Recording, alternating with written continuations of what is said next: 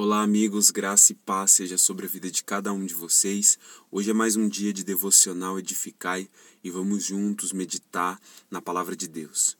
Hoje eu trago para vocês uma reflexão que está em Marcos, capítulo 7, do verso 1 ao 23. E o nosso tema é o que contamina o homem. Jesus conclamou novamente a multidão para junto de si e lhes anunciou: Ouvi-me, todos e entendei. Nada existe fora da pessoa humana que, entrando nela, a possa tornar impura. Ao contrário, o que sai do ser humano é o que o faz impuro.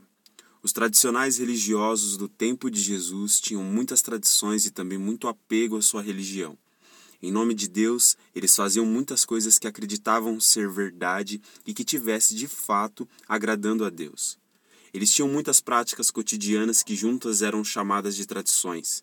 Tradições estas tão essenciais para eles que, na maioria das vezes, consideravam mais importante do que a própria palavra de Deus.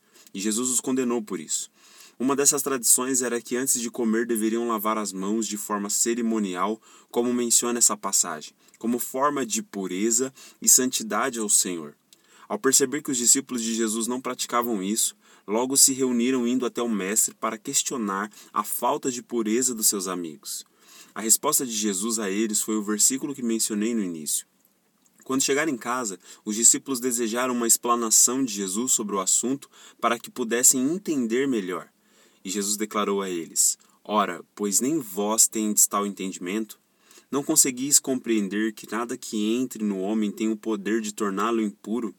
Porque efetivamente não entra em seu coração, mas sim em seu estômago, sendo digerido e depois expelido. Ao fazer essa afirmação, Jesus proclamava puros todos os alimentos. E disse mais: O que sai do ser humano é o que o torna impuro. Pois é de dentro do coração dos homens que procedem os maus pensamentos, as imoralidades sexuais, os furtos, os homicídios, os adultérios, as ambições desmedidas, as maldades, o engano, a devassidão, a inveja, a difamação, a arrogância e a insensatez. Em meio à explanação de Jesus sobre o assunto, descobrimos o que realmente importa no que se diz respeito à pureza e à santidade diante de Deus, o estado do nosso coração. Este coração é o centro governamental da vida humana, é a sede dos pensamentos, sentimentos e das decisões. Ele é também o lugar onde Deus, o Criador, pode habitar e comungar com a humanidade por seu espírito.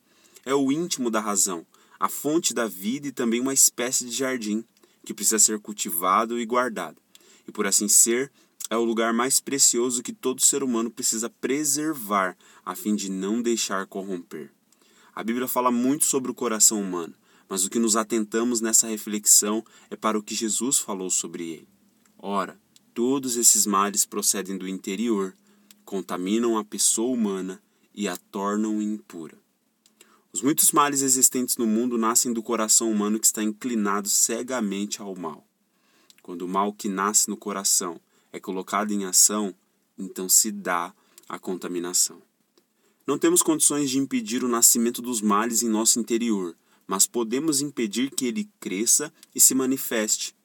Existe somente um antídoto para o veneno do pecado em nossos corações, e ele se chama Evangelho. Há mais de dois mil anos foi encontrado um único remédio que tem eficácia eterna sobre esse coração doente, e o nome dele é Jesus.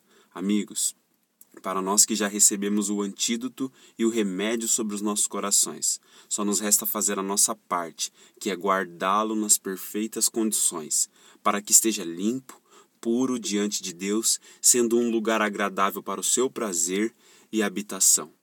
Lembre-se, sem santidade ninguém verá o Senhor, e que também os limpos de coração verão a Deus. Mas também não se esqueça que os impuros não herdarão o reino de Deus. Um abraço do seu amigo Mike Williams.